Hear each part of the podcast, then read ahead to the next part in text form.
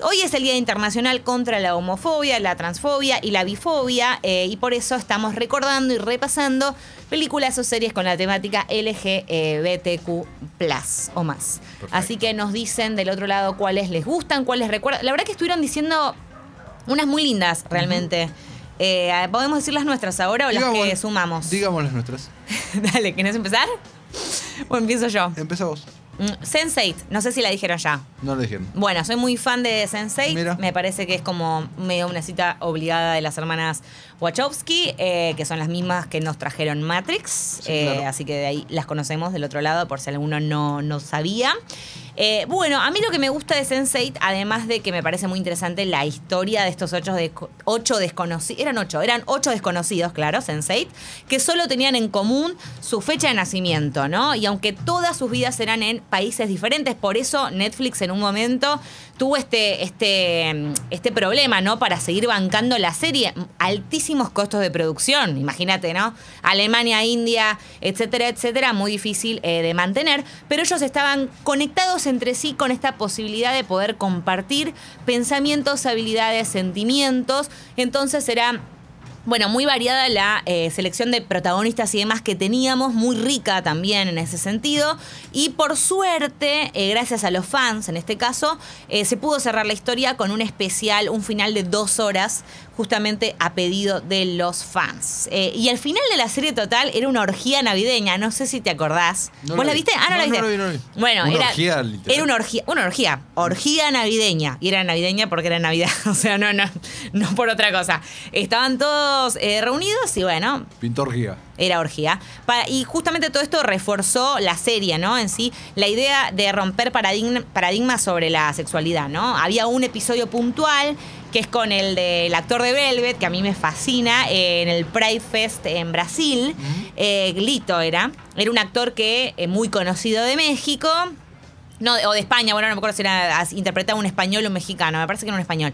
Eh, que bueno, tenía una fachada permanentemente con una actriz porque no quería revelar su verdadera identidad sexual. Eh, y termina saliendo del closet en el medio del Pride Fest de Brasil. Eh, y tiene un speech re conmovedor. Así que si tienen ganas de ir a chusmearlo, está hermoso. Y es una linda serie, es una linda serie. Si bien tuvo un final, un toque abrupto, la verdad que vale la pena verla. Me gustó mucho a mí. Perfecto. A ver, sumame la tuya. voy a sacar de acá, para no entrar en ninguna polémica ni nada, mi película preferida. Eh, ¿La de Call Me By Your Name? Exactamente. No, me la puedes decir igual. Ah, bueno, la digo, la digo recontra Pero quiero recordar otra a ver. Eh, que es eh, The Kids Are eh, Alright. Los chicos están bien. Gran, gran, gran película. Excelente película protagonizada por Julianne Moore, Annette Bening, Mar Ruffalo. Gran, gran película. y además está bastante subestimada, como que no, no la conocemos tanto. No, o no se ha escuchado nombrar tanto. Eso que tuvo nominaciones al Oscar y demás. Una película tiene ya más de 10 años. Es increíble cómo vuela, cómo pasa el tiempo. Pero bueno, los eh, personajes de Julianne Moore y Annette Bening son una pareja constituida, lesbianas, eh, donde eh, el gran grueso de la película es un almuerzo familiar. Y se habla de todo, de todo lo que pasa en la vida, atravesada así por esta pareja y la crianza de los hijos, hijos que están a punto de emigrar, la hija de eh, que es interpretada por Alicia, ¿no? Por Mia ¿cómo se Mia Wasikowska. Wasikowska, que va a venir a Argentina, ¿viste? Pero ¿Cuándo viene? No, el, el, Ah, perdón, me flashé cualquiera. Dije viene a Argentina, digo, bueno, ya estoy En la película se pone En la película sí hablan de Argentina. con Marrúfalo se que Marrúfalo dice lo de la lo de la vaca que como nos gusta a los argentinos, bien rare, bien cruda, diciendo mu. No sé por qué me acuerdo de eso, pero me acuerdo. Exacto. Exactamente. Eh, es una peli que a mí me gusta muchísimo. Si no tengo que nombrar Call Me By Your Name, nombro esta que me encanta. Sí, además tiene eh, algunas de las escenas de eh, incomodidad en escenas más piolas que hemos visto. A mí me gusta mucho ver situaciones de incomodidad porque a uno le genera mucha empatía, ¿no? En distintas circunstancias, más en este caso, ¿no? En esta familia tan disfuncional. Eh, bien, leo algunos mensajitos de Instagram. Sí, tengo, tengo más para decir, eh, pero quiero leer algunas de las que nos llegan por Instagram, que recuerden que nos pueden escribir para poder participar por la taza. Acá dicen Queer as Folk, gran, gran, gran serie. Dinastía, dicen sobre todo la versión de los 80, fue muy avanzada para su época. Filadelfia, que la habían mencionado. Beginners, The Beginners, qué gran película. Amo Beginners. Me encanta, Ewan McGregor, Christopher Plummer. Bueno, Christopher Plummer justamente tenía una pareja, eh, era gay y bueno, salía del closet también mucho después. Ewan se enteraba tarde y demás. Eh, no se basa en esto, pero atypical. Bueno, atypical yo vi algunos episodios y no llegué a ver eh, la temática LGBT, pero, pero también seguramente va. Pose, Pose, bueno, es una serie también emblema de Ryan Murphy. Acá suman Sex Education. Acá dicen suma una docuserie de Apple TV, Visible Out on Television, sobre la representación del colectivo LGTB. No la tenía esta, así que eh, totalmente la vamos a, la vamos a sumar a las, a las agendadas para ver. Pose, dicen acá, Pose, Call Me By Your Name, La Vida de Adele. Uf, película. El lado de afuera Euforia, dicen por acá. Una serie que también iba a decir en HBO que eh, pronto llega con una nueva temporada protagonizada por Zendaya.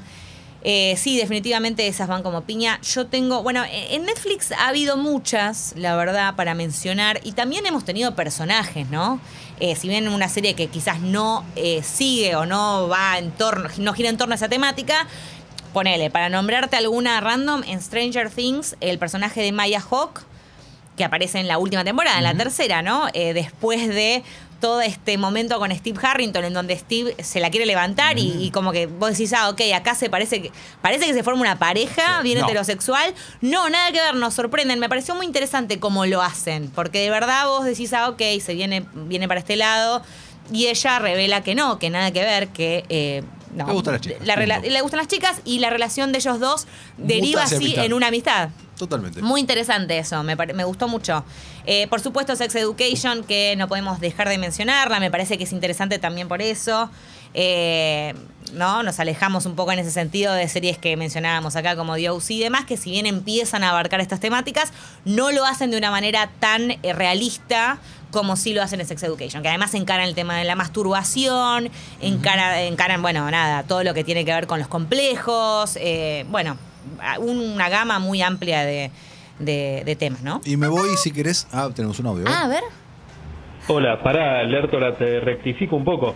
En Los chicos están bien, lo que pasa es que los dos hijos de Annette Bening y Julianne Moore quieren conocer a su padre biológico. Exacto. Porque fueron concebidos por un donante anónimo. Exacto. Que es Mar Rúfalo. Entonces todo el conflicto también es ese. Claro. De que empiezan a entablar y a, construir un vínculo de, de padre e hijos, hijes, y eso desestabiliza un poco la familia de, de Annette y de Julián. Claro. Sí, a partir de ahí, te, como Sí, sí, no, no, no, no la nombramos entera la película, pero. No, sí, sí, sí, pero es tal cual, ¿no? Sí, sí, a partir de ahí justamente se genera la crisis y el punto de inflexión en la historia y en la película, ¿no? Exactamente. Quería nombrar un par de relaciones eh, que me parecen muy épicas y que me encantan de esto. Bueno, una la nombraron recién, que es de Blue is the Warmest Color, que es un peliculón asombroso. Después la reciente, no sé si la viste, Retrato de una mujer en llamas. Sí, la vi, me pareció hermosa qué gran película, qué hermosa, que esos finales contundentes que te dejan ahí como espectacular. Una de esas películas que dejaron afuera de los premios de la Academia ese año de una manera, sí, bastante injusta, muy, Muy injusta. Bueno, y hablando de robos en la academia con este tema, eh, la que tendría que haber ganado ese año eh, fue Secreto de la Montaña, Broja Mountain, que fue totalmente, o sea, esa era la película. Yo te digo, esa película tenía que, tendría que realmente que haber ganado todo. o sea, con una premisa que vos decís, bueno, dos vaqueros cowboys eh, gays en la montaña, y que encima se llama Secreto en la montaña, que vos decís, che, más básico, no puede ser. Es muy, muy profunda en las actuaciones de los cuatro, porque no solamente la de Jake y la de, y la de Heath Ledger son grandes performances, sino que las, las parejas de cada uno, que serían Anne Hathaway y Michelle Williams, también me parece que están como muy on point, así que es una lástima. Mm. Acá Gaby nos dice Carol, Kate Blanchett y Rooney Mara, totalmente. Muy, muy de acuerdo. Y mira este mensaje de Giselle, que es muy bueno y es lo que se especula y lo que se le pide y veremos si Disney se anima. Dice, a ver, por favor, Elsa en Frozen enseñándonos a dejar ser, ¿no? Eh, y mostrarnos tal cual somos, vale, let it go, y show yourself en la segunda para el mismo mensaje, la amamos. Bueno, hay un hashtag muy importante que es eh, Give Elsa a Girlfriend, ¿no? Ese es el hashtag. Eh, ojalá para cuando se venga la tercera película no anunciada aún de Frozen, pero que sabemos que va a ocurrir. Sí, te la estoy esperando. Let it go. Es como el, gran paso que tiene que, dar Disney, ¿no? Que todavía le queda en esto. Tengo entendido, no la vi, pero vos sí viste ya, Lu, Cruella, ¿hay un personaje ¿no? Eh, abiertamente eh, homosexual o es un rumor? Eh, yo no recuerdo ninguno. Porque tuvimos en La Bella y la Bestia. En, La Bella y la Bestia, live action, lo tuvimos a. Lo tuvimos a la FU, que de todos modos, digamos, podría haber sido, pero no era, no terminó siendo el primer personaje abiertamente gay, justamente porque, porque queda muy tibio todo. Al final hay como un baile con otro chico en el bol. Pero no es nada, o sea, realmente arrugaron mucho ahí. Sí hay un personaje gay en, eh, ¿cómo se llama? En Onward, en la película Unidos, pero es un personaje muy secundario que menciona la hija de mi novia me tiene cansada, era una policía, una cosa pero así, ¿eh? Como que dijeron, ahí vamos a meterlo, vamos a meterlo, pero. Sí, ah, y, en la y en la última Star Wars hay un beso entre dos mujeres en los festejos finales que fue eliminado en la versión de China. Por supuesto. Y sí, el gran, gran paso lo dieron en Out, ¿no? Que Ojaldre es un cortometraje, ¿no? O sea, el, corto que. O sea, pero en Cruella no. Me está diciendo porque había leído. estoy diciendo tú un. Un, eh, un personaje secundario, estoy hablando, ¿eh? Pero, mira. Pero igual quiero, quiero tratar de hacer un paso, pues estoy pensando en todos los personajes principales, de los cuales ninguno, o al menos nada, nada que se mencione o que se refuerce o nada. hay un perso. Bueno hay un personaje que todo indicaría que es gay, pero no hay eh, un... una manifestación al respecto. No hay. Si es el que estoy pensando, es la nada misma, eh, te digo. Cuando se estrene Cruella, la, la Sí, yo te digo, sería, es el único personaje que puedo decirte que debe ser, pero que no lo aclaran en ningún momento. Out sí es un corto en donde justamente todo tiene que ver con esto, con un chico que se está por mudar con el novio y no sabe cómo contarle esto a los padres. Es un lindo corto, tampoco te voy a decir que es el corto, el mejor corto que de mi vida. Lo encuentran en Disney Plus ese y, ahí sí dieron un gran paso, pero es un corto. Exacto, exacto. Es como la la, cuestión pendiente de, de, Disney, acá Giselle nos está preguntando, ¿Capitana Marvel no tenía algo con una chica? No. No, todavía no. lo hicieron. O sea, vamos a ver si lo hacen en la segunda peli, pero no, no, no. No, tienen ninguna relación con ningún hombre. Sorpresivamente acabamos de mencionar realmente prácticamente todos los personajes gay o besos y demás que aparecen en Disney hasta el momento contados con los dedos de la mano, ¿no? Contadísimo, por eso. Y las otras compañías sí ya se están animando eh, a un poco más en esto, pero eh, Disney nada, le queda y hay mucha reticencia también, ¿no? Mucho cuando empezó hace un par de años lo de Give Elsa a Girlfriend, y fue un movimiento muy grosso. Por otro lado, hubo mucha queja al respecto, como que no, esto no puede llegar. Y siempre, siempre esto pasa, digamos, siempre tenemos así como hablamos de lo del Superman negro la otra vez y todos tus detractores.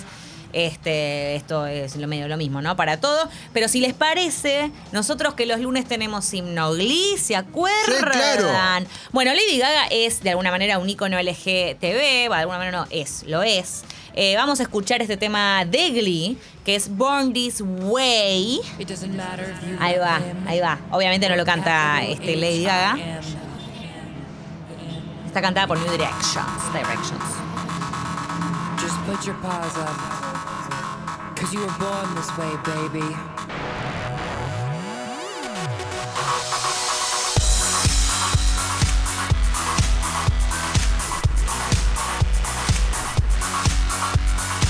My mama told me when I was young, we are all about superstars.